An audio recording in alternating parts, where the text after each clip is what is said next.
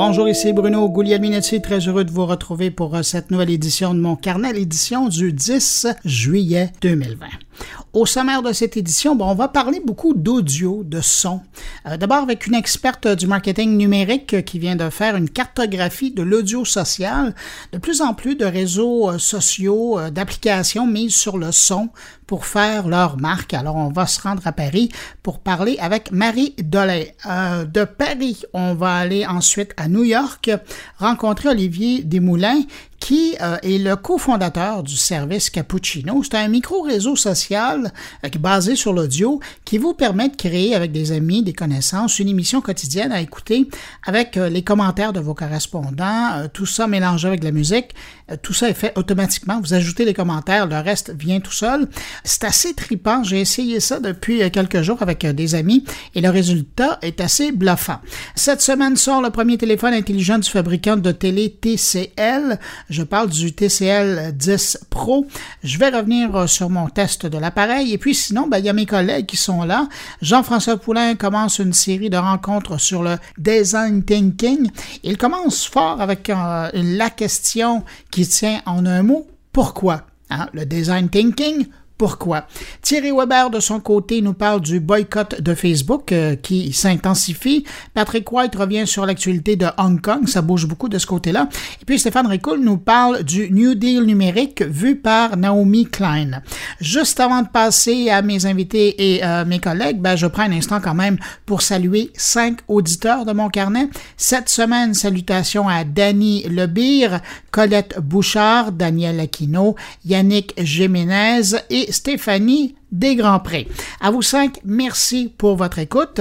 Et puis merci à vous également, que je n'ai pas nommé, vous vous reconnaissez sûrement, mais qui m'écoutez en ce moment. Merci de m'accueillir entre vos deux oreilles avec mes invités, avec mes collègues. À tous, je vous souhaite une bonne écoute.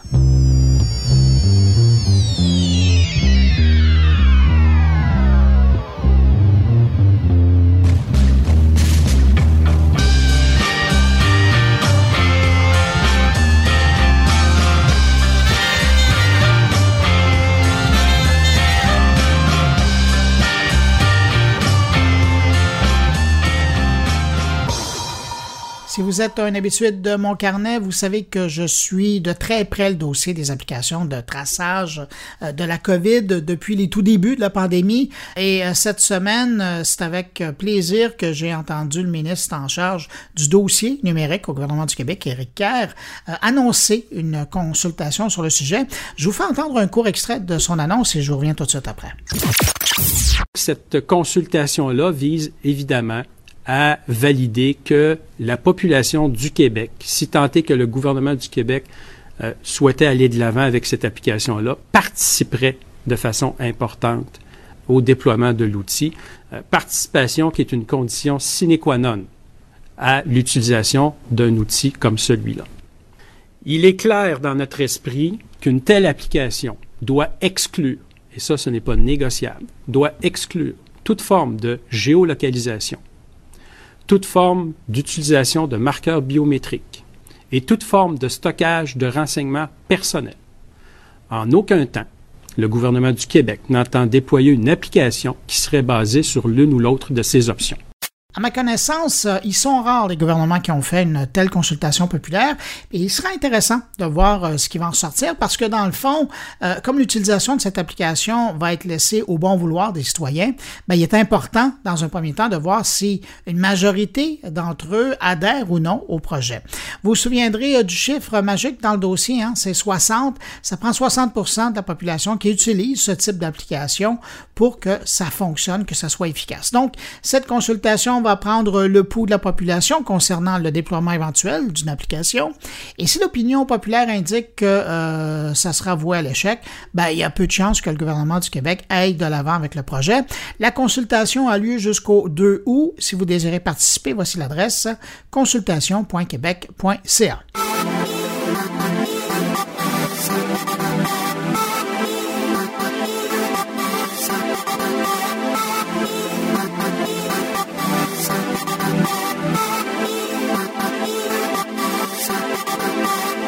Alors là, j'ai l'impression de faire euh, la chronique d'une mort annoncée. Il y a un ancien patron de chez Google qui était responsable de la publicité là-bas et qui vient d'annoncer son projet de lancer un moteur de recherche Selon lui, Google pousse trop les bons résultats utiles vers le bas de la page pour offrir de la visibilité aux annonces promotionnelles. Et lui, avec son moteur de recherche baptisé Niva, euh, ça serait pas le cas. Pour ça, euh, il faudra payer, évidemment, c'est ça sa formule, parce que son moteur de recherche, à lui, ben, il n'y a justement pas de publicité. En fait, Niva ne serait pas vraiment un moteur de recherche en soi, mais plutôt un agrégateur de contenu, un guichet unique euh, de la recherche en proposant des résultats de recherche par le biais des résultats de Bing, euh, des données météo en provenant de weather.com ou encore de l'info de géolocalisation ou des cartes par le biais de Apple Maps. Tout ça sans publicité et de l'importance pour eux de se trouver des abonnés qui, eux, seront prêts à payer pour le service. Faut croire que le projet plaît quand même à certaines personnes parce qu'ils ont quand même euh, trouvé 37 millions de dollars euh, en financement et ils emploient présentement 25 personnes pour monter le projet.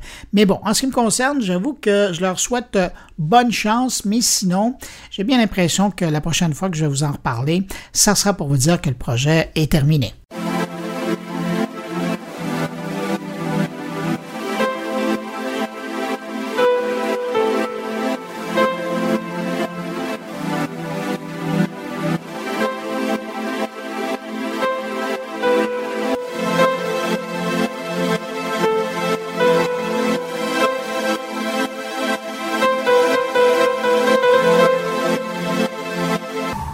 Tiens, une autre patente à gosse, comme aurait dit quelqu'un que je connais. Ça devait être la plateforme qui allait révolutionner le genre. Ça devait faire rougir Netflix. Et puis, ben rien. Kibi, euh, qui a tout misé sur le format de la vidéo courte, vient de se planter littéralement. Imaginez, après sa période d'essai euh, gratuit, 90% de ses utilisateurs de Kibi ont quitté après l'expiration de leur essai gratuit. Je vous en avais glissé un mot en 2018, euh, quand il y avait eu les premières rumeurs de la création pour conquérir le marché des gens qui regardent la vidéo à partir de leur téléphone ou en déplacement. mais finalement, ça a été mis en ligne en avril dernier. Alors, ça a pris énormément de temps. Eh bien, la pandémie, le confinement puis les changements d'habitude ont fait en sorte que les gens ont regardé lors du lancement du service, mais après trois mois, ils sont passés à autre chose. Kibi avait misé fort sur la création de contenus originaux avec des grands noms, on peut penser aux acteurs, mais aussi en allant chercher des productions de chez NBC, Universal et Sony Pictures, mais ça n'aura quand même pas fait le poids.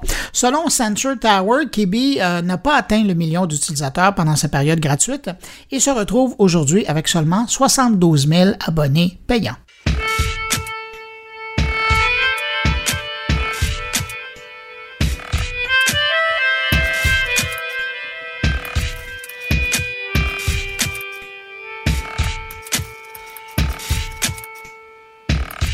Machine à rumeurs est repartie de plus belle cette semaine au sujet de Twitter, après que la plateforme ait publié une annonce pour dire qu'elle allait à la recherche d'un ingénieur pour travailler à la construction d'une plateforme d'abonnement. Des tweets sont partis dans tous les sens, mais le titre en bourse de Twitter a aussi décollé avec un bond de 7% Il semble que la pression des actionnaires pour la diversification des sources de revenus commence à faire son effet auprès de la direction de Twitter. Résultat, ben, Twitter aurait relancé son projet de service payant, mais pour le moment, 84% des revenus de Twitter proviennent de la publicité. Si la rumeur se confirme, il y a de bonnes chances qu'on parle d'un système d'abonnement pour les super utilisateurs ou pour les professionnels qui offrirait des contenus ou des alertes plus ciblées ou une plus grande visibilité pour leur production ou leur publication. On verra bien d'ici quelques mois à quoi ça ressemble.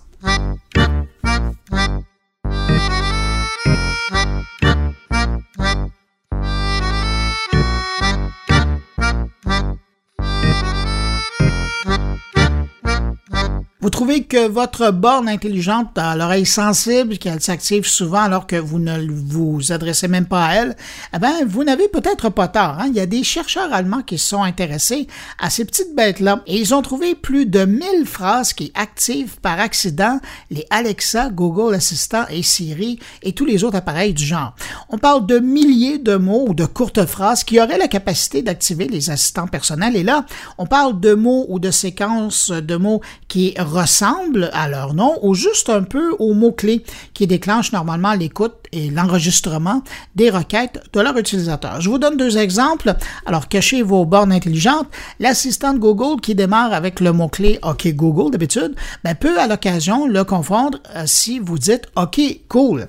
Pareil, l'assistant de Microsoft qui démarre normalement avec la commande vocale Cortana, eh ben, elle pourrait aussi démarrer avec Montana une des chercheurs a expliqué à la fin des travaux que finalement, la chose est peut-être normale parce que ces appareils euh, qui doivent comprendre les humains, ben pour ce faire, ils doivent avoir une certaine latitude, une certaine indulgence et donc ils ont tendance à démarrer trop souvent plutôt que pas du tout. Un mystère maintenant de résolu.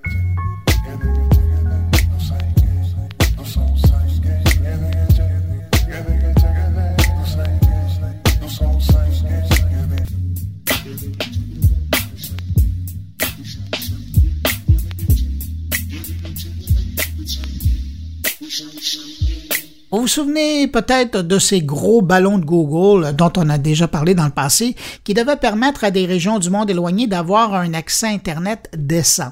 Eh bien, ils ont pris leur envol finalement, notamment au Kenya, pour offrir du haut débit.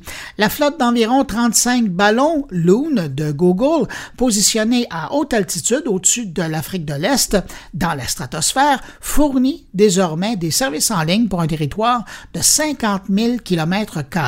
Selon Loom, plus de 35 000 utilisateurs uniques accèdent maintenant au service équivalent à de la 4G pour les appels vocaux, le web, les réseaux sociaux ou les vidéos en ligne. Depuis le début de l'année, Loon a obtenu l'autorisation de survoler plus de 50 pays, dont l'Ouganda, la Namibie, le Congo, le Tchad en Afrique, et la compagnie travaille à offrir le même service dans les Caraïbes.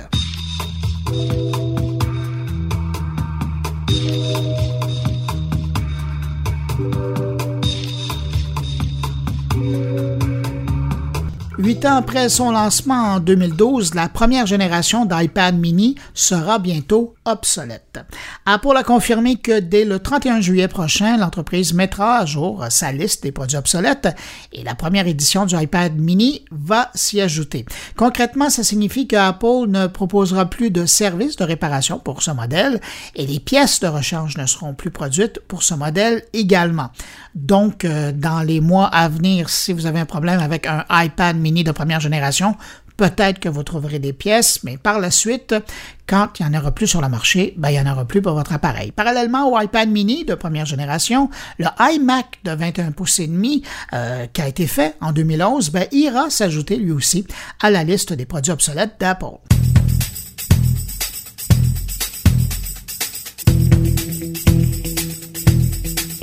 Et je termine cette courte revue de l'actualité numérique de la semaine avec euh, des nouvelles qui concernent la 5G.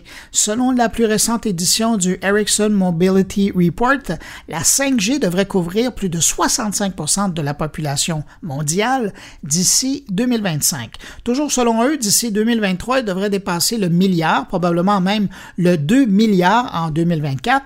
Euh, selon le Ericsson Mobility Report, toujours, entre 8 et 9 abonnés sur 10 seront situés en en Asie-Pacifique et on retrouvera entre un ou deux abonnés, euh, toujours sur 10, en Amérique du Nord et en Europe. Je vous le rappelle qu'actuellement, seule la Corée du Sud et la Suisse proposent la 5G sur l'ensemble de son territoire.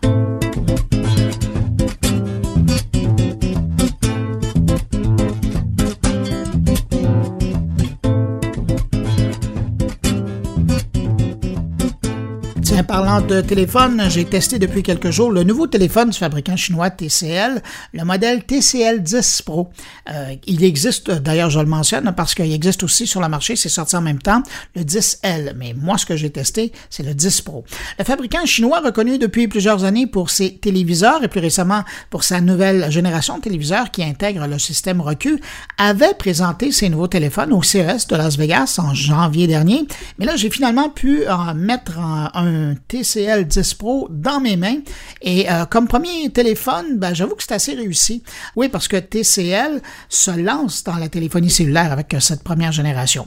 Alors, c'est une belle surprise. On retrouve dans le TCL 10 Pro plusieurs fonctionnalités qui ne sont pas encore disponibles sur des plus récents appareils comme le iPhone 11 euh, ou même certains téléphones Android de grands fabricants. Je pense notamment au lecteur biométrique présent sous l'écran pour prendre l'empreinte digitale pour déverrouiller le téléphone ou sinon même la bonne vieille prise pour un casque d'écoute. Ça, on s'en ennuie avec les iPhones. Le TCL 10 Pro est euh, vendu chez Bell au prix de 700 dollars et 665 dollars chez TELUS. Et j'avoue que l'appareil euh, va euh, probablement intéresser pas mal d'acheteurs qui veulent avoir un téléphone haut de gamme sans nécessairement y mettre le prix. La première chose qui saute aux yeux quand on regarde l'appareil, c'est son écran incurvé de 6,47 pouces.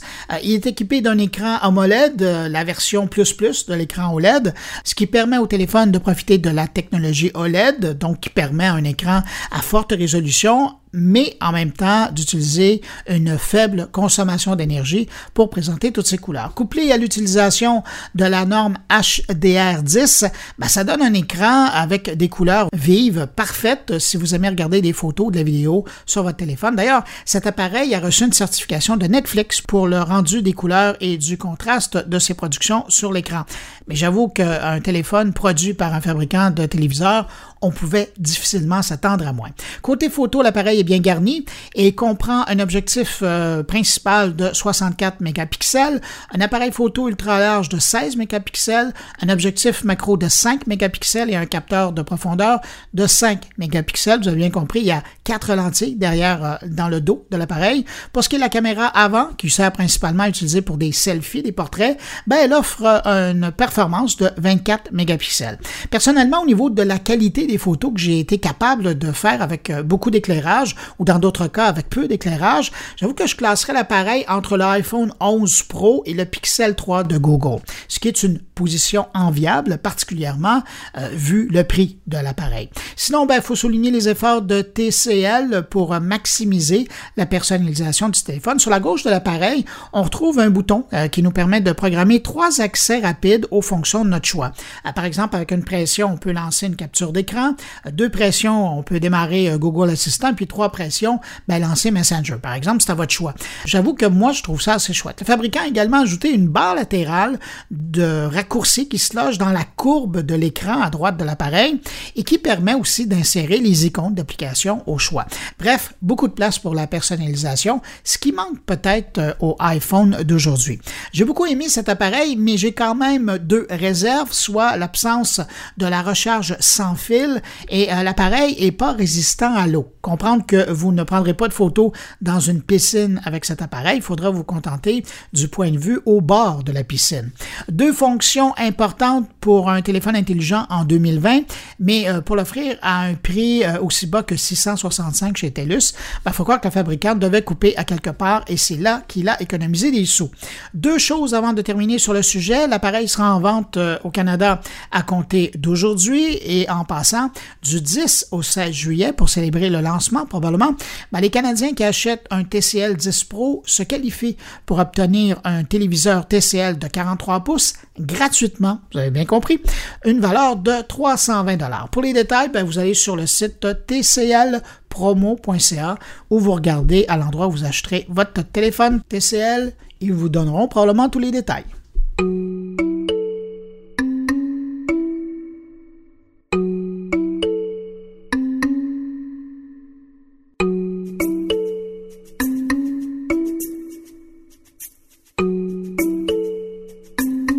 Comme je vous le disais au début de mon carnet, on va se rendre à Paris euh, à l'instant pour parler avec une experte du marketing numérique qui vient de publier sur son blog In Bed with Tech euh, une cartographie assez complète de l'univers des applications et réseaux sociaux qui est mise sur l'audio pour le réseautage social.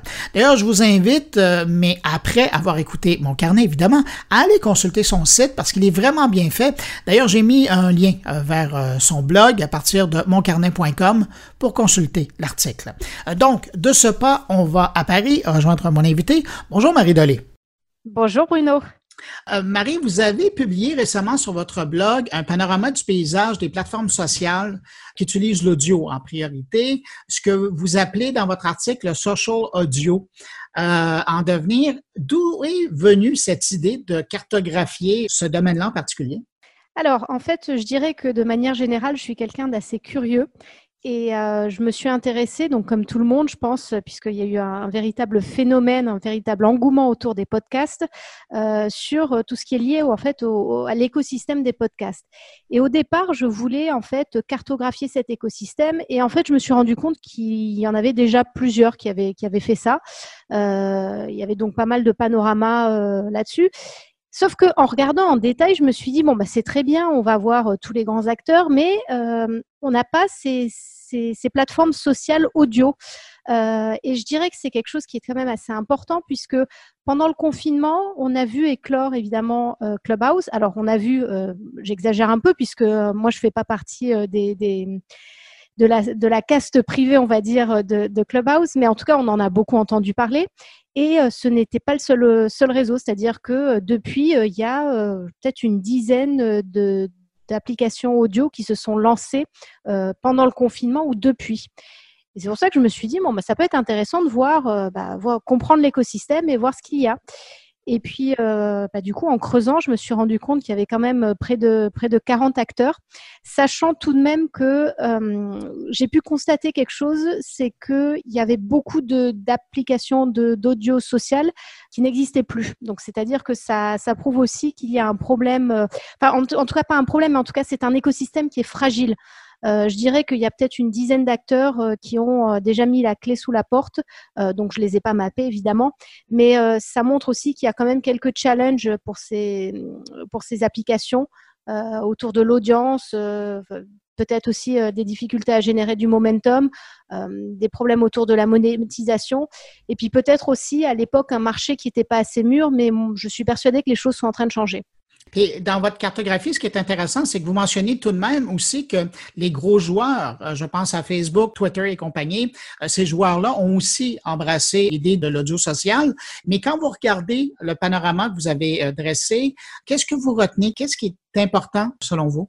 Alors, comme vous le dites à juste titre, les, acteurs tels que Facebook, Twitter ont tous lancé une déclinaison audio. Vous avez ensuite les plateformes de gaming qui historiquement ont toujours fait de l'audio, mais ce qu'on se, on se rend compte qu'aujourd'hui, des plateformes de gaming ne sont pas nécessairement réservées aux gamers. Donc, une plateforme comme Discord, aujourd'hui, notamment les salles audio, sont utilisées euh, par beaucoup de personnes euh, dans le cadre de communautés, de stratégies de contenu, et pas seulement aux gamers. Donc, ça, c'est quand même un point intéressant. Et puis après, moi, j'ai cartographié en, deux axes euh, le, les social audio discovery, donc pour les applications qui permettent de, de rencontrer ou de découvrir de, de nouvelles personnes, de voilà autour de ses intérêts éventuellement. Et puis après, celles qui sont plutôt sur un usage euh, euh, famille, friends, euh, coworkers. Alors j'insiste là-dessus parce que on se rend compte aussi qu'il y a des applications qui émergent pour justement en fait finalement combattre la, Zoom fatigue. donc je trouvais que c'était assez intéressant. C'est une application qui s'appelle Yak que je vous invite à aller regarder. Et ce qui est intéressant aussi, c'est que finalement on se rend compte que l'audio peut effectivement tout à fait être une alternative à la vidéo. On a passé beaucoup, beaucoup d'heures euh, sur la vidéo euh, pendant le confinement euh, et on se rend compte que finalement, il faut, de la diversité et c'est pour ça, enfin, c'est une des raisons pour lesquelles je pense que l'audio va, émerger. Après, pour répondre plus spécifiquement à votre question, je pense qu'il faut qu'il y ait des concepts qui soient audio différenciants dans l'article, je vous parle en fait du, je me suis entretenue avec Gilles Poupardin, qui est euh, l'un des fondateurs d'une application qui s'appelle Cappuccino. C'est une application en fait euh, qui, est, qui, est, très sympathique, euh, qui délivre des messages audio de ses amis sous forme d'un show audio mixé avec de la musique. C'est intéressant que vous en parliez parce que tout de suite après vous, on va aller rejoindre un ah, des deux cofondateurs. Et euh, ce qui est intéressant, c'est euh, quand j'ai discuté, alors j'ai eu, euh, je me suis entretenue pendant à peu près une heure avec Gilles, que, et c'était un entretien absolument passionnant. et puis il m'expliquait que il était persuadé que l'audio vit mal quand il est mixé avec le texte. Euh, et il est persuadé en fait qu'il faut vraiment avoir euh, des, usages qui soient vraiment différenciants. Et je suis assez d'accord parce que euh, sur les applications, alors j'ai essayé d'en tester un maximum. Je me suis rendu compte que celles où on était dans un univers uniquement audio, avec des, des composantes bien particulières, l'usage était beaucoup plus facile. Je vais vous donner, je vais vous donner un exemple. il y a une application que j'aime bien il y en a, il y en a plusieurs que j'aime bien, mais euh, Road Trip, euh, par exemple, euh, qui est autour en fait de, on doit se connecter à partir d'un compte Spotify Premium, et puis après on a un système de salle, etc. là aussi, on est sur une expérience qui est audio, audio only, donc effectivement, on n'est pas dérangé finalement par par un usage qui qui finalement n'est pas naturel. C'est-à-dire vraiment, je pense qu'on doit être sur un usage euh, audio uniquement. Euh, je vais vous donner encore un autre exemple. Euh, il y a une application comme ça qui s'appelle WaveChat qui se positionne comme le Snapchat de l'audio. Et ce qui est intéressant là, c'est qu'il y a pas mal d'usages qui sont différents. C'est-à-dire qu'on n'a pas seulement une application audio où on peut parler dans une salle. Là, on a un système de filtre pour voix. Euh, on a la possibilité d'associer des montages de même euh, et d'émojis pour illustrer son enregistrement, mais ça reste vraiment tourné autour de l'audio. Donc on est sur un univers qui est quand même très différenciant et très gamifié. Et ça, je pense que, euh, je pense que ça fait la différence. Comment vous expliquez l'intérêt qu'on a maintenant pour l'audio? Parce que ça fait quand même 25 ans que l'Internet était capable de, supporter le fichier audio. Hein? Euh, bon, euh, le, fichier MP3 n'a pas 25 ans, là, mais il y avait Real Audio auparavant. On aurait pu faire de l'audio. Le podcast, c'est pas nouveau, ça fait longtemps que ça existe, mais pourquoi à ce moment-ci, on redécouvre l'audio? Alors c'est une très bonne question. Je pense qu'on redécouvre l'audio pour euh, quatre raisons que je, citais dans mon article.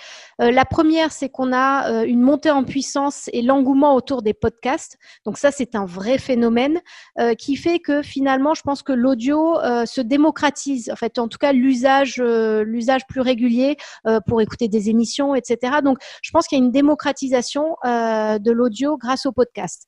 le deuxième point que j'aimerais souligner, c'est le développement du hardware. Euh, donc, euh, on peut voir que, euh, par exemple, le mobile a permis de, faciliter l'avènement d'Uber. le succès phénoménal des AirPods a permis de multiplier les opportunités.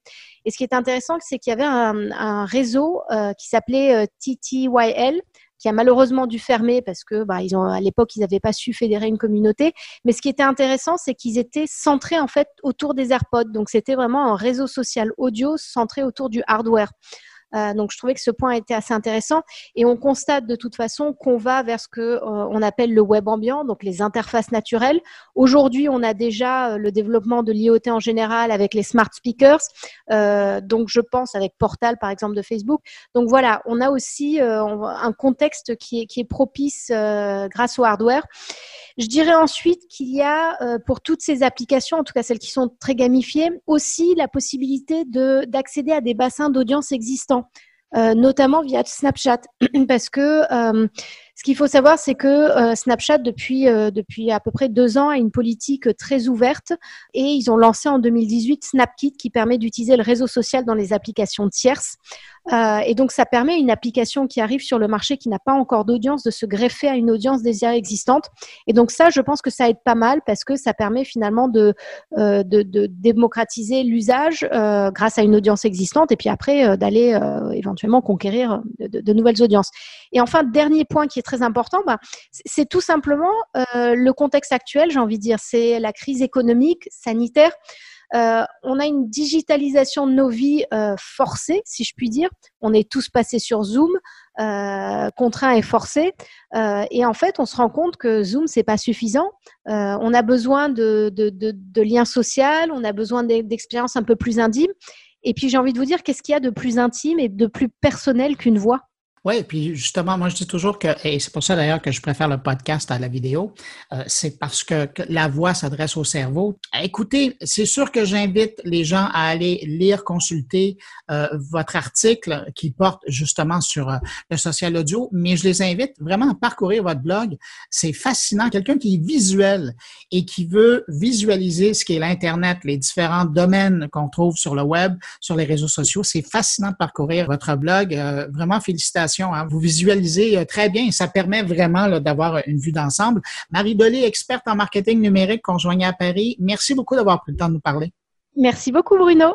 Au revoir.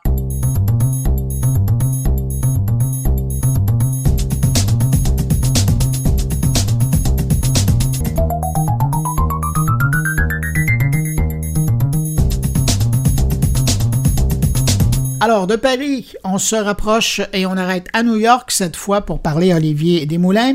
C'est l'autre cofondateur de Cappuccino dont Marie Dolé vient de parler dans l'entrevue. Cappuccino, c'est selon moi l'application la plus prometteuse dans les nouvelles qui viennent de débarquer dans le paysage de l'audio social. Pour nous la présenter, on va rejoindre à l'instant Olivier Desmoulins qui nous attend chez lui à New York. Bonjour Olivier Desmoulins. Bonjour. Olivier, si vous aviez à présenter votre application Cappuccino, comment vous pourriez nous la présenter? Alors, je dirais que pour le moment, Cappuccino, euh, c'est une application de messagerie de groupe audio qui va transformer les messages que les gens s'envoient ou envoient à leur groupe euh, quotidiennement en un show qui leur est envoyé le lendemain matin. En gros, l'idée, c'est de se dire que plutôt que d'être constamment assailli par des notifications euh, sur WhatsApp à longueur de journée pour des choses qui peuvent être très importante. Et là, WhatsApp fait le, groupe, le, fait le, travail parfaitement. Mais aussi pour des choses qui sont moins importantes ou disons qui peuvent attendre, on va proposer euh, donc à Puccino une expérience où euh, les messages qui vont être concoctés avec un peu plus d'attention, d'amour, mais qui ne sont pas forcément urgents au point de devoir être délivrés dans la seconde, ben, ces messages-là, on va les, les packager dans une expérience d'écoute pour le lendemain matin.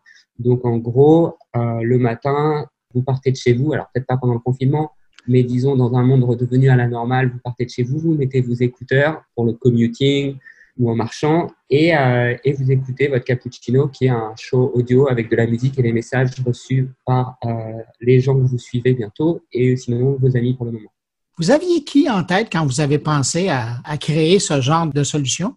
Alors, je ne vais pas dire que j'avais quelqu'un en tête. En fait, c'est euh, le fruit d'itération sur, euh, sur deux ans, de plein d'expérimentations que j'ai faites au niveau de l'audio. Je me suis intéressé à l'audio euh, depuis plusieurs années en remarquant une chose, c'est que tous les matins, je partais de chez moi, je mettais mes écouteurs et je cherchais, ou j'avais, soit j'avais quelque chose en tête à écouter, soit je cherchais quelque chose à écouter.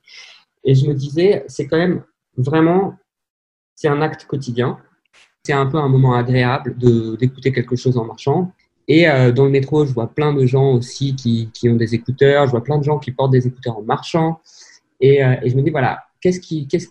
j'ai commencé à travailler sur qu'est-ce que ce serait créer du contenu bien pour ce moment-là et sans avoir la, nécessité de devoir chercher quoi écouter. Et euh, j'ai expérimenté plusieurs formats de contenu. J'ai créé des expérimentations sur WhatsApp où je proposais à des gens euh, de créer des audio notes et moi je l'ai packagé dans un show. Et ça, ça a vachement pris. Et disons qu'en gros, pour moi, ce dont je me suis rendu compte, c'est que là, il y a les voice notes, ça, il y a vraiment, ça, ça monte, il y a vraiment énormément de data qui montre que ça explose. Or, si on réfléchit bien et si on se projette dans sa propre expérience, je ne sais pas si vous partagerez ce constat avec moi, mais envoyer une voice note, c'est vraiment pratique pour la personne qui l'envoie, mais c'est vraiment euh, chiant pour la personne qui la reçoit. Euh, pourquoi? Parce que euh, vous êtes en réunion, vous êtes en train de parler à quelqu'un, vous scannez votre écran, vous ne pouvez pas la consulter la voice note. Si c'est dans un feed, vous ne pouvez pas en scrollant scanner vite fait la voice note. C'est vraiment, c'est vraiment une expérience déséquilibrée. C'est convenient pour la personne qui l'a créé et c'est chiant pour la personne qui la reçoit.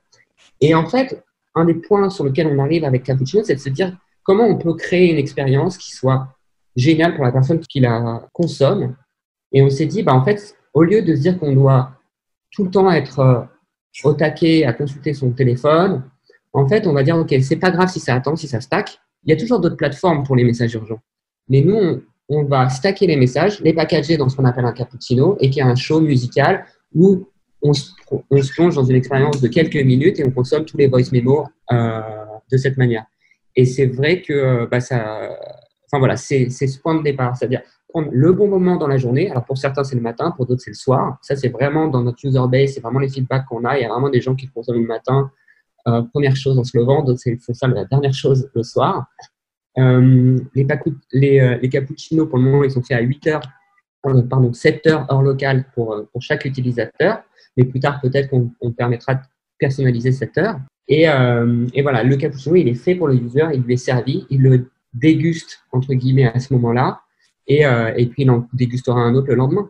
Là, l'application, elle est destinée à des usagers, des individus qui veulent faire circuler de l'information dans le cadre d'un groupe, mais vous êtes conscient que vous avez aussi inventé avec ce modèle-là une solution pour par exemple, des médias, je pense au New York Times, euh, qui fait son podcast quotidien et que ses abonnés euh, peuvent euh, l'entendre, à quelque part, vous pouvez permettre donc aussi, avec la formule que vous avez développée, c'est presque aussi une solution pour certains médias. Et puis, ce que vous dites, c'est vraiment intéressant parce que je vais dire, c'était un de mes points de départ. C'est-à-dire que quand j'ai j'ai eu l'idée de Cappuccino, je pensais vraiment au profil créateur, follower. Et en fait, on a eu le sentiment, et aussi en, comparant avec les stratégies euh, d'autres plateformes sociales, on a eu le sentiment que notre point de départ, ça devait être les amis, euh, messagerie, messagerie groupe et one-one qu'on va sortir bientôt, et que le côté créateur, et donc les médias pour moi rentrent là-dedans, devrait arriver un peu plus tard. Parce que par exemple, on ne va pas pouvoir dire euh, au New York Times, venez sur notre plateforme où on n'a pas euh, une user base conséquente pour euh, les, gens du New York Times ou même n'importe quel, euh, n'importe quel entre guillemets influenceur qui a une base de plus de 1000 followers.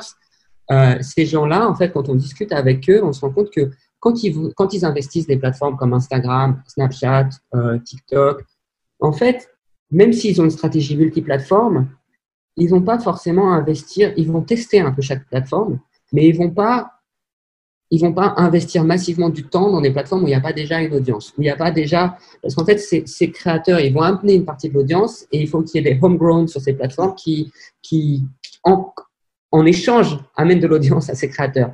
Et donc, en fait, si on regarde les, stratégies de plateformes sociales qui ont fait, euh, qui ont, qui ont été, qui sont devenus des médias pour, pour les content creators, euh, il semble qu'il y a un pattern assez fréquent, qui ne pas dire, ça ne veut pas dire que c'est le cas pour tous, mais un, pattern assez fréquent, c'est que la dimension public creators, elle soit venue un peu après, enfin, une fois que l'usage était un, peu plus développé.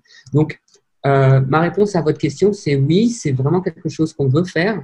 Euh, on pense que ça n'est pas euh, le point de départ, c'est pas par cette porte-là qu'il fallait rentrer dans ce marché. Donc, d'abord, créer un marché d'utilisateurs, puis par la suite, intéresser des gros joueurs à venir l'utiliser. Voilà, en fait, on se dit que si on arrive à développer de l'usage où il y a une base conséquente de users qui arrivent à se dire qu'en fait, voilà, quand ils ont envie d'envoyer un message à, un pote ou à un groupe de potes ou à même un, petit groupe, une mini communauté qui, qui animent sur l'app, on a, on a ces exemples-là dans User, par exemple, deux exemples qui sont pas majoritaires. Hein. Je veux pas euh, frimer. Euh, on n'a pas, peut pas dire que ça s'est généralisé, mais, mais on a des entreprises, par exemple, ou plutôt, pardon, pas des entreprises, mais des équipes au sein d'entreprises qui euh, communiquent euh, via cet outil, où on a par exemple euh, des mini-communautés, par exemple, quelqu'un qui, a quelqu'un qui gère un studio de yoga, qui parle, et je pense qu'un studio de yoga, on peut considérer que les clients d'un studio de yoga, c'est un peu une communauté, et qui s'adresse à sa communauté via Cappuccino. Donc, il les invite à, à, rejoindre Cappuccino, et en fait, ce channel dans Cappuccino, quand je dis channel, mais en fait, c'est un groupe, c'est une sorte de, c'est la radio du studio de yoga, ou dans une équipe dans une entreprise, c'est la radio de l'équipe. Olivier Desmoulins, maintenant que vous avez titillé l'intérêt des gens, euh, s'ils veulent essayer euh, Cappuccino, soit pour créer du contenu ou pour écouter du contenu, comment on fait? Euh, alors, il faut aller sur cap.fm, C-A-P-P.fm, C-A-P-P comme le début de Cappuccino, et .fm, bah, voilà, tout le monde aura compris le clin d'œil à l'audio. Et euh, avec un téléphone Android ou iOS, sur Android, on est un peu en retard, euh, c'est-à-dire que euh, toutes les fonctionnalités ne sont pas encore là, notamment celle de créer un groupe. Donc, les, les utilisateurs Android, ils peuvent rejoindre un groupe, tandis que les utilisateurs iOS, ils peuvent non seulement rejoindre des groupes existants avec un code d'invitation, mais aussi créer leur propre groupe et inviter leurs potes. Et en passant, j'ai bien aimé le clin d'œil que vous faites au Cappuccino quand vous parlez des, segments audio que les gens créent et font circuler à travers le réseau. Vous parlez de beans, de grains. C'est un beau clin d'œil aux, amateurs de cappuccino. Si je peux faire un autre clin d'œil, parce qu'en fait, j'ai écouté votre euh, podcast et ce que j'ai trouvé rigolo, c'est qu'à la fin, vous, vous posez une question euh, à vos auditeurs, en vous envoyez une question et vous recevez en fait euh, les réponses, vous les avez passées sous la forme de cinq billes consécutifs. Et, euh, et ça m'a rappelé euh, une vieille émission euh, il y avait longtemps, mais qui a duré pendant des années sur France Inter, donc sur la télé, sur la radio française, où il y avait quelque chose qui s'appelait le répondeur de là-bas si j'y suis. Et, c'est vrai que quand je pensais à Cappuccino, je me disais, cette expérience d'écouter des segments de gens qui parlent, même si j'étais pas forcément en, je raisonnais pas forcément avec le contenu des, zappings de gens qui, qui, prennent position, en fait, cette, histoire, cette sorte de répondeur social. Et, et, vous, vous avez un peu la même chose sur votre show. Et c'est vrai que sur Cappuccino, c'est quelque chose qu'on qu'on envisage de sortir dans le courant de l'été, la possibilité à quelqu'un d'un groupe de poser une question qui va être envoyée à tous les membres du groupe et les membres, cette question va s'afficher sur le recorder. ils vont tous enregistrer leur, leur, réponse, ce qui fait que le lendemain, le groupe a une sorte de show thématique. Euh, par exemple, si vous demandez quel est, euh, je sais pas, quel est votre app sociale préférée euh, sortie les dernières semaines, et là vous avez les différents contributeurs qui répondent à cette question. Vous, ça vous fait un, un, un petit show que vous pouvez à la limite exporter. Alors, on n'a pas l'export encore, mais dans votre podcast, ou simplement, bah, les gens l'écoutent dans Cappuccino. Ben voilà. Olivier Desmoulins, cofondateur de Cappuccino, merci d'avoir pris le temps de nous parler. Surtout, merci d'avoir euh, inventé votre application. Et puis, euh, ben, je vous souhaite beaucoup de succès avec. Merci beaucoup. Je vous souhaite une bonne journée à tous.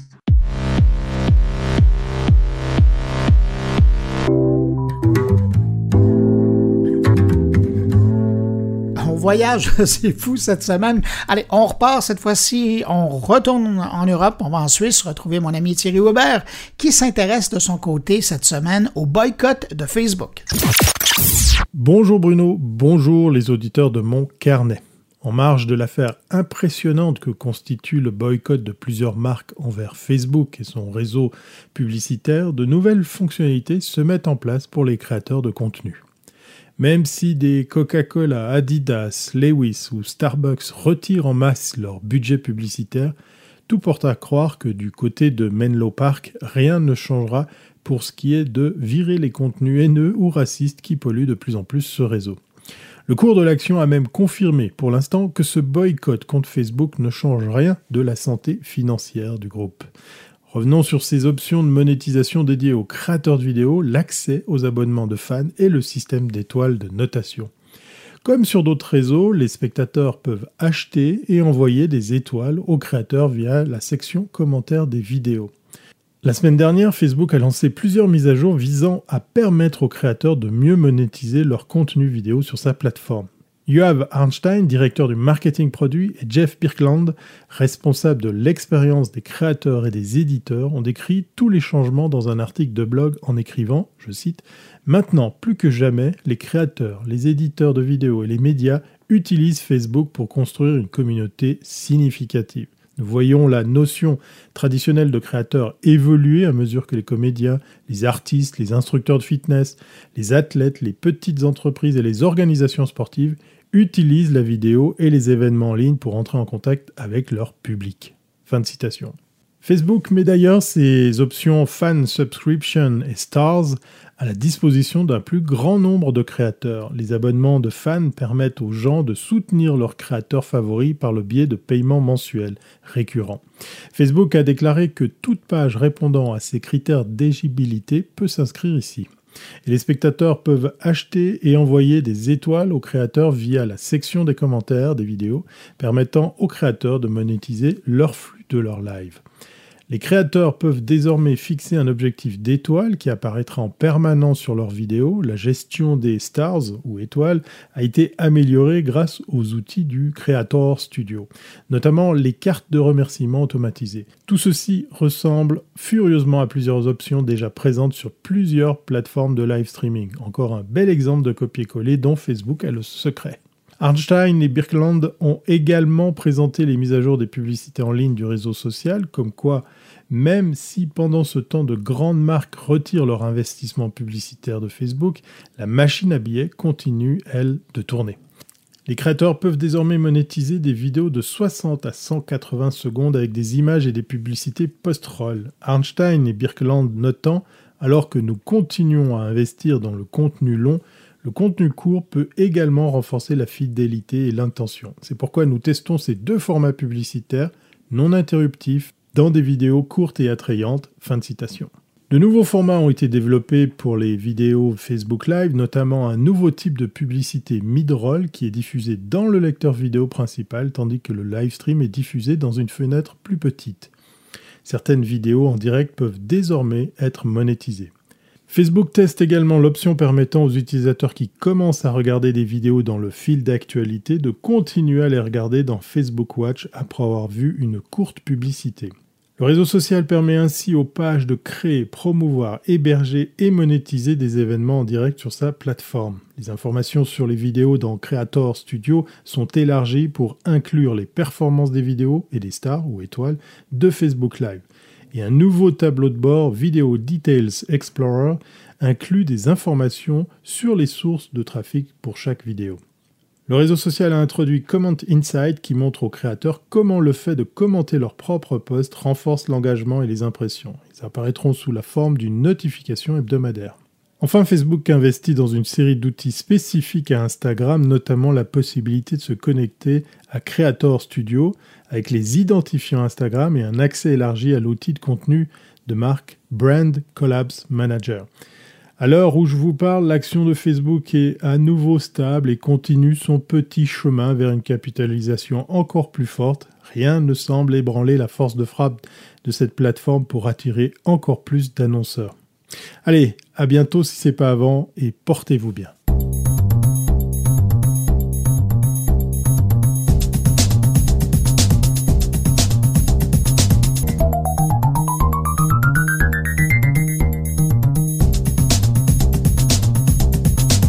On enchaîne avec le journaliste et professeur de l'UQAM Patrick White qui, lui, cette semaine, revient sur l'actualité des derniers jours à Hong Kong.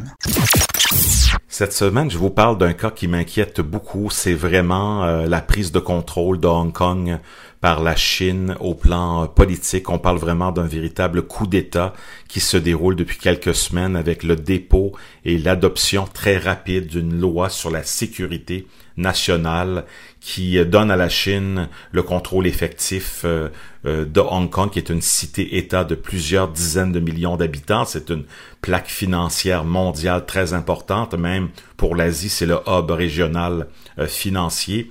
Donc la loi sur la sécurité nationale qui a été adoptée à Pékin sans consultation, elle a été dévoilée dans ses détails après avoir été adoptée, donc on ne connaissait aucun détail avant l'adoption, ce qui est totalement illégal et euh, antidémocratique. Alors on apprend entre autres qu'il va pouvoir avoir des, des mandats sans perquisition dans les résidences des gens, censure totale de l'Internet, censure des médias. On a déjà commencé à retirer des livres pro-démocratie dans les librairies et les bibliothèques.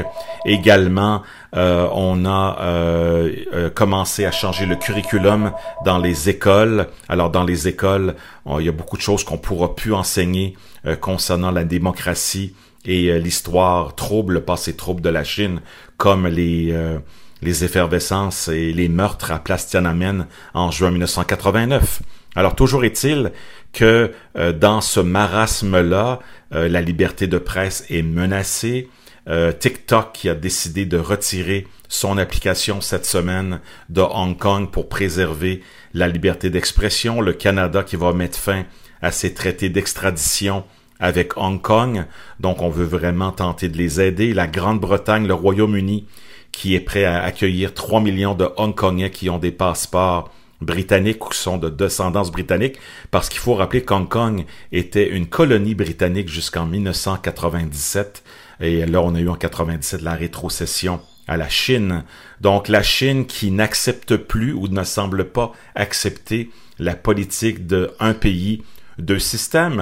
Hong Kong, c'est un système capitaliste avec un marché financier très développé, une presse musclée comme le South China Morning Post, un excellent quotidien, ou encore le diffuseur public qui s'appelle Radio Télévision Hong Kong, qui lui déjà euh, voit ses, des émissions euh, d'enquête suspendues, entre autres ses émissions de télévision qui enquêtaient sur la police, des grands documentaires sur les attaques de la Chine contre les musulmans dans la province de Xinjiang, et évidemment des questions trop persistantes qui étaient posées aux dirigeants chinois de Pékin, les marionnettes en fait, euh, sur euh, les violences policières là-bas, les manifestations pro-démocratie qui ont été entachées par la violence et le sang depuis euh, plusieurs années. Donc on se prépare vraiment à subir encore plus de pression du côté des médias, du côté des médias numériques, des médias sociaux en particulier, Twitter, Apple, Instagram, Facebook, Snapchat, on se questionne énormément sur euh, l'avenir Hong Kong et parce qu'on sait que le gouvernement chinois va pouvoir détenir les données privées qui viennent de ces applications-là pour pouvoir euh, poursuivre en justice et mettre en prison des grands nombres de citoyens pro-démocratie. Mais là, les gens se questionnent, est-ce qu'on doit arrêter de publier des contenus dans les médias sociaux? Est-ce qu'on va être arrêté pour une simple opinion personnelle dans les médias sociaux? Donc, il y a beaucoup de gens qui nettoient, qui effacent tout ce qu'ils ont publié dans les dernières années. Et la Chine a effectivement créé un climat de peur partout à Hong Kong, dans cette cité-État extraordinaire, une ville magnifique avec une vie nocturne exceptionnelle, une vraie plaque euh, tournante mondiale.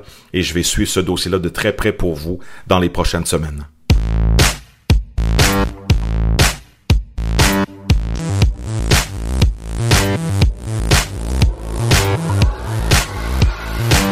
Cette semaine, Stéphane Ricoul nous parle du New Deal numérique vu par Naomi Klein.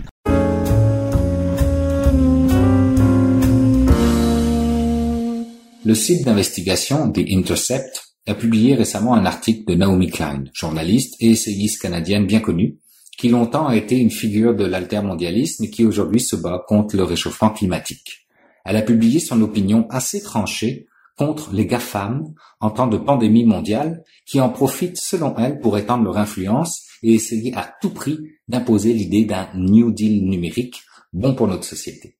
Sa cible principale, Eric Schmidt, l'ancien CFO de Google qui aujourd'hui est à la tête du Conseil américain de l'innovation pour la défense, rien de moins. Naomi Klein part de son ouvrage paru en 2007 et intitulé La stratégie du choc, pour en faire en quelque sorte une actualisation covidienne 19, si je peux me permettre, et mettre de l'avant que les tenants du capitalisme, soit les géants du numérique, profitent des grandes catastrophes pour faire passer des réformes ultralibérales et qui, à leurs yeux, ressemblent plus finalement à des expérimentations grandeur nature permettant de tester un environnement sans contact, l'air humain, qui sert leurs finances plutôt que sauve des vies. Au diable la démocratie, vive l'accumulation de richesses et de pouvoir aux mains d'un nombre aussi petit que puissant de géants du numérique. Au diable l'écologie de l'information et la santé mentale de nos jeunes au profit des réseaux sociaux. Au diable la vie privée et bonjour la discrimination ethnique et sexuelle au profit de la géolocalisation et de la dématérialisation des moyens de paiement. La pandémie a le dos large et fait très bien passer la pilule de cette dystopie qui s'offre un relooking express. Selon Naomi Klein, on cherche à nous faire croire que la technologie serait le seul, l'unique et le meilleur moyen de nous sauver de cette pandémie. Tranquillement pas vite, on se dirige vers une société Black Mirror dans laquelle État et géants du numérique sont de plus en plus proches. Et le dos de la pandémie est effectivement très large, car c'est un constat troublant mais non surprenant que Naomi Klein fait en remontant pas si loin dans le temps, au 27 février 2020, quelques jours, 15 exactement, avant le déclenchement mondial de la pandémie. Cette journée du 27 février, le Conseil américain de l'innovation pour la défense remettait un rapport préliminaire au Congrès dans lequel il tirait la sonnette d'alarme. Les États-Unis devaient rattraper la Chine en matière d'utilisation des technologies telles que l'intelligence artificielle, se trouvant devant une situation de concurrence stratégique qui faisait en sorte que l'avenir de la sécurité et de l'économie américaine en dépendait, car les Chinois avaient l'intention de devenir la première force d'innovation de la planète. Aucune, alors aucune mention à la protection de la santé des Américains. Ça, ce sera 15 jours plus tard. Les géants du numérique sont désormais tous repositionnés pour devenir les anges gardiens de la santé publique, pour reprendre l'expression favorite de notre Premier ministre. Et toujours selon Naomi Klein, c'est une occasion bien trop belle pour ces géants que d'en finir avec un engagement démocratique, c'est-à-dire une participation importune à leurs yeux du grand public à l'organisation des grandes institutions et de l'espace public et de pouvoir enfin agir selon leur bon vouloir sans se heurter systématiquement aux droits du travail ou encore du citoyen. Et sur une note plus personnelle, je viens de finir la lecture du livre Dans la tête de Mark Zuckerberg, et je dois avouer que ces géants du numérique sont quelque peu déconnectés de la réalité et se sont auto-convaincus avec le temps qu'ils existaient pour le bien de la planète et de ses habitants. Sauf que si Internet tient une place aussi grande dans nos vies, pourquoi ne pas alors le considérer comme un service public essentiel et à but non lucratif? Dixit Naomi Klein. Soyons clairs, la technologie jouera très certainement un rôle de tout premier plan dans la protection de la santé publique dans les mois et les années à venir. La question est de savoir si cette technologie sera soumise au contrôle de la démocratie et des citoyens, ou si elle sera imposée à la faveur de la frénésie sanitaire ambiante, sans que soient posées les questions de fond qui détermineront la forme que prendront nos vies dans les décennies à venir. Dans la réalité, le vrai problème, c'est l'absence totale de débat public sur la forme que doivent prendre les changements à venir et à qui ils doivent profiter. Nous sommes face à un choix difficile mais réel, celui d'investir dans l'humain ou d'investir dans la technologie. Dans les deux, me direz-vous, peu probable, car si la puissance lobbyiste des GAFAM réussit ce qu'elle souhaite, il y aura plus beaucoup d'argent pour le reste, y compris les urgences. Pour guise de conclusion, Naomi Klein voit en cette pandémie une occasion unique pour que les géants du numérique reçoivent toute la gratitude, la considération et le pouvoir dont ils ont tant injustement manqué, selon eux.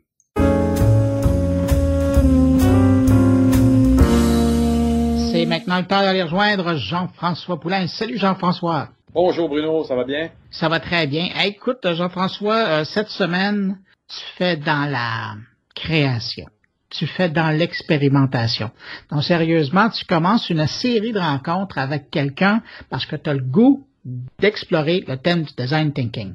Ben oui, parce qu'on en a parlé beaucoup dans les derniers mois, toute cette facilitation qu'on amène dans les organisations, dans les entreprises, en amont de faire des gros projets pour bien s'assurer que tout le monde est sur la même la même idée de pensée, puis on s'en va tous dans la même direction.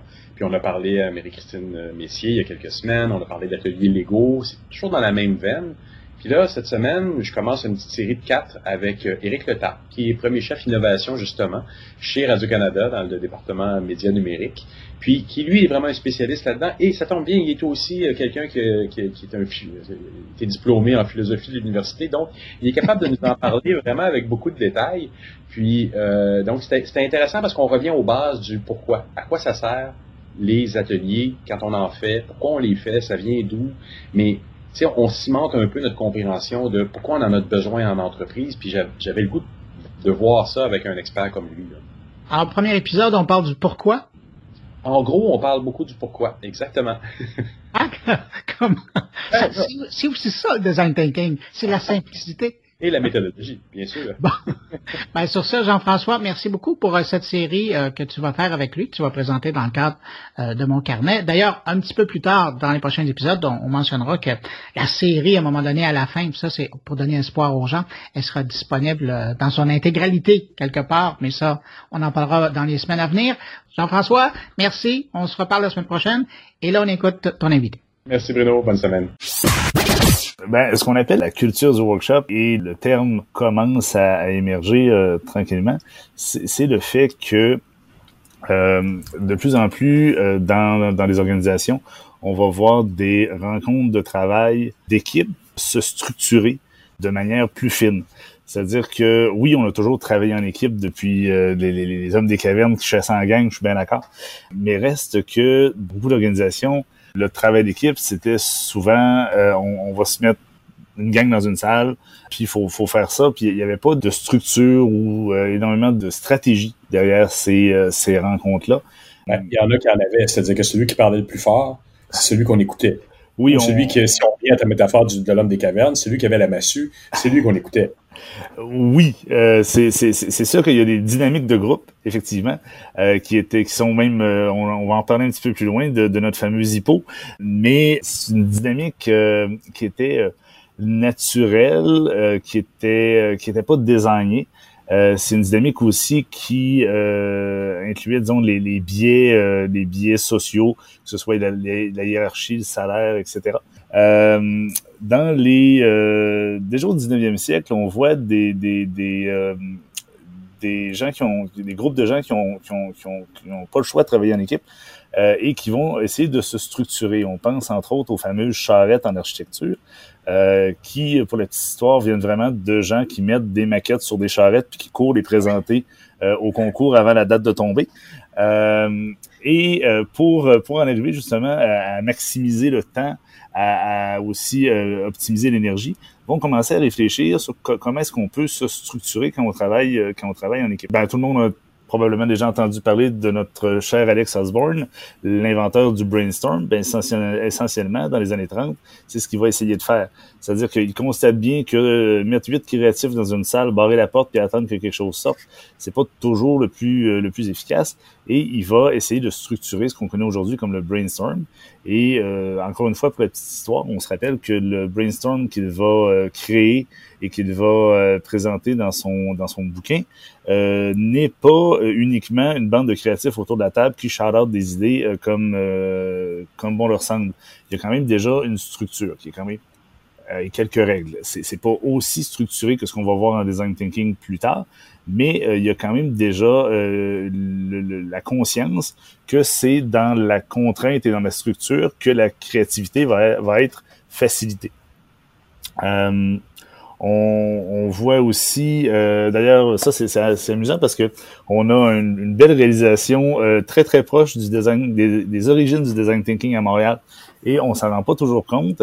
Le fameux dôme euh, géodésique euh, de Bookmaster Fuller, le, fameux Star Architect euh, américain, ben ce même Monsieur Fuller et donc Monsieur Monsieur Fuller quand il va être au, MIT dans le début milieu de sa carrière va travailler avec pour ses projets avec des règles plus ou moins strictes, mais une d'entre elles était justement de, de, prendre des gens de métiers ou de background très différents, euh, donc ingénieurs, architectes, artistes, etc., et de les faire travailler en équipe à travers certains processus pour créer euh, des, euh, des œuvres architecturales ou d'ingénierie. Euh, donc, on est, on est déjà dans les années 50 euh, avec cette cette conception-là que le, le, travail d'équipe en milieu professionnel doit être, euh, peut être optimisé et pour être optimisé, doit être structuré. C'est un fascinant résultat en plus parce qu'on voit bien que ça n'a pas été, euh, de, par son historique ou de, la réalisation elle-même, c'est pas un travail consensuel. C'est pas quelque chose qui a été amoindri dans son processus de création. C'est quelque chose qui est devenu une œuvre unique aussi. Un, bon, un bon workshop euh, va justement euh, venir laisser la place à l'individu pour être créatif, mais aussi faire en sorte que le maillage des idées à travers le groupe va donner une espèce d'effet de 1 plus 1 égale 3. Là, on pourrait remonter à Socrate avec ces histoires-là, mais reste que c'est un peu cette idée-là. Euh, en même temps que, que, que Buckminster Fuller euh, aux États-Unis, euh, il, y a des, il y a des Suédois qui vont euh, se poser la question comment faire du, du design plus humain. Et eux, au lieu de, de, de travailler uniquement avec des, des, professionnels, vont créer des équipes multidisciplinaires, mais en incluant les individus dans le processus. Donc là, on est clairement dans une démarche UX où le, le, le, le, bénéficiaire du design va faire partie intégrante de la conception depuis le début. mais c'est de là que le design thinking va aller euh, chercher, entre autres, euh, sa dimension très euh, empathique, qui va être évidemment reprise par le Human-Centered Design. Et là, on arrive dans le monde du numérique et, et, et les méthodologies se mettent en place, s'accélèrent parce que le numérique a une crise de croissance à un moment donné, à, ne plus savoir exactement comment structurer ses projets. Ben, effectivement, du moment que le, le, le, numérique va, va devenir moins de l'informatique et va prendre une dimension beaucoup plus humaine, du fait qu'on a tout un cellulaire dans poche, puis qu'on est branché sur Internet depuis 25 ans, euh, l'informatique, avant, pour, pour ceux qui s'en souviennent, euh, l'étape entre les cartes perforées euh, puis Windows 95, mettons, là, euh, c'était pas très accessible. On a beau parler du Mac avec, euh, avec Steve Jobs, etc. Euh, il y a des grandes entreprises qui faisaient des trucs assez cool, mais, mais globalement, quand une entreprise achetait un logiciel, c'était des écrans gris avec 12 clics pour réussir à rentrer trois chiffres. Euh, on, on, était dans, dans, dans, dans puis c'est d'ailleurs un constat de, de, la difficulté à opérer. C'est euh, ces logiciels-là, qui étaient faits par des ingénieurs informatiques, etc., qui n'avaient aucune notion d'utilisateur, que l'ergonomie va commencer à acquérir ses lettres de noblesse fin des années 80, début des années 90, euh, avant même euh, Internet. Donc tout ça s'est accéléré. Hein. Et évidemment, le, le, numérique est un terreau très fertile pour euh, ces approches-là, puisque euh, c'est les approches de design thinking, de, de co-design, etc., euh, sous-entendent évidemment euh, du prototypage, sous-entendent de faire beaucoup d'essais et erreurs, des choses comme ça. Or, évidemment, quand on construit une tour de 150 étages, essai erreur, ben, on va essayer de pas trop en faire. Euh, mais euh, on s'est rendu compte, puis on va se rendre compte avec le wireframing, euh, les maquettes fil de fer, etc., que ça devient très, très facile de pouvoir euh, essayer avant de construire. Et euh, d'autant plus que d'essayer avant de construire, ça nous permet d'aller beaucoup plus loin que les best practices.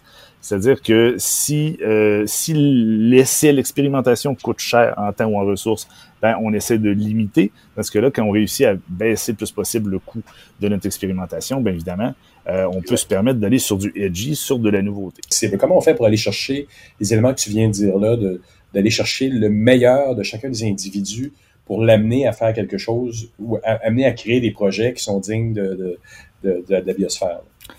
Euh, ben, euh, justement, en parlant d'inclusion, euh, c'est, encore une fois quelque chose qui est très d'actualité. malheureusement encore des fois, mais un, un, atelier de travail qui va qui va vraiment être être efficace va va être conçu pour favoriser l'inclusion. Il y a, il y a, puis ça, ça, évidemment, on peut dire, ben non, mais on est tous dans la même équipe, c'est correct. C'est, beaucoup plus subtil que ça. Euh, il y a des gens qui sont plus introvertis euh, dans, dans nos équipes.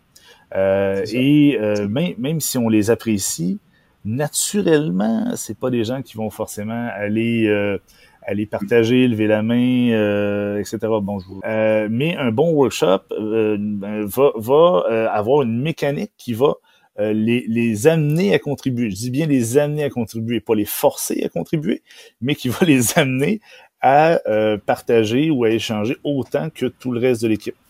À l'inverse de l'introverti, euh, on a notre HIPO, euh, notre Highest Paid Person's Opinion, donc l'opinion de la personne la plus payée, donc souvent aussi la personne qui est la plus haute hiérarchiquement. Et euh, ça, ça, ça vient de, ça vient d'études très, très, très sérieuses qui datent une vingtaine d'années, où ils ont analysé les dynamiques de groupe à l'intérieur d'un atelier. Ils se sont rendus compte que la personne euh, mais euh, l'opinion de la personne qui est la plus haute hiérarchiquement ou la plus payée va finir par rallier le groupe. On sait à quoi sert le UX, on sait à quoi servent, des, à quoi servent les ateliers. Maintenant, quand même, reste le combat de comment on intègre ça réellement dans nos grandes organisations. Mais c'est encore, c'est encore en mouvance, c'est encore en évolution, je pense. Euh, absolument. Euh, et euh, d'un point de vue UX, c'est-à-dire qu'on peut avoir un atelier de travail qui va générer euh, des, des, des, principes de UX pour un produit, par exemple. Totally fair.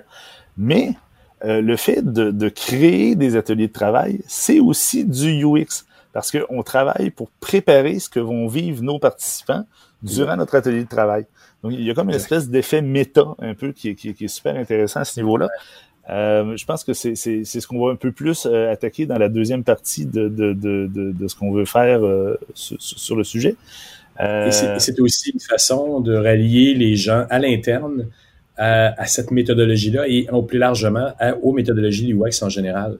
Parce qu'il n'y a pas un atelier qui se fait sur des choses qui vont être produites à l'externe sans qu'il y ait un atelier de ce que vous appelez un atelier de framing pour déterminer des grands objectifs de, ce, de ces ateliers-là qui se font avec la direction même de l'entreprise, l'organisation euh, dans laquelle tu es. Là.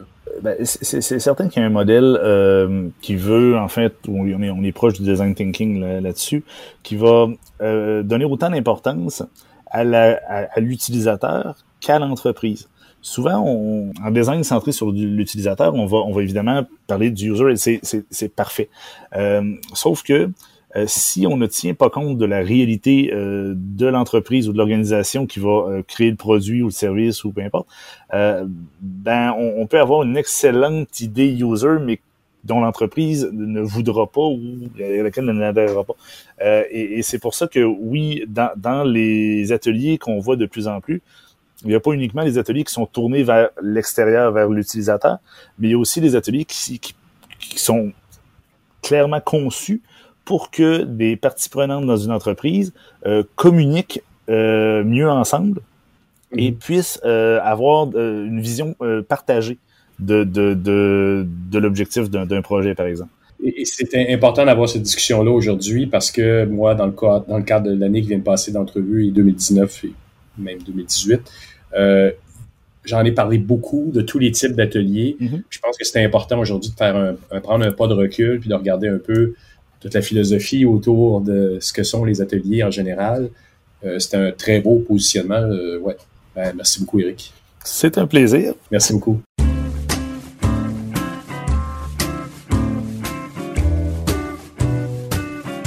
Ben voilà, c'est tout pour cette édition de Mon Carnet. Merci à nos invités. Merci à mes collaborateurs, Jean-François Poulain, Patrick White, Thierry Weber, Stéphane Ricoul. Je vous le rappelle, hein, vous n'hésitez pas à passer le mot autour de vous si vous pensez que Mon Carnet peut intéresser vos amis, vos connaissances, vos abonnés. C'est simple, vous les invitez de chercher Mon Carnet sur la plateforme de distribution de podcasts de leur choix ou sinon directement sur moncarnet.com. Ils pourront l'entendre à partir de là. Si vous désirez me laisser un mot, ben, vous pouvez le faire en passant par les réseaux sociaux, en utilisant le hashtag Mon Carnet. Vous pourriez aussi m'écrire directement podcast Mon en un mot, gmail.com ou encore par le blog moncarnet.com. Merci d'avoir été là. On se retrouve la semaine prochaine pour une nouvelle édition de Mon Carnet. Au revoir. Portez-vous bien.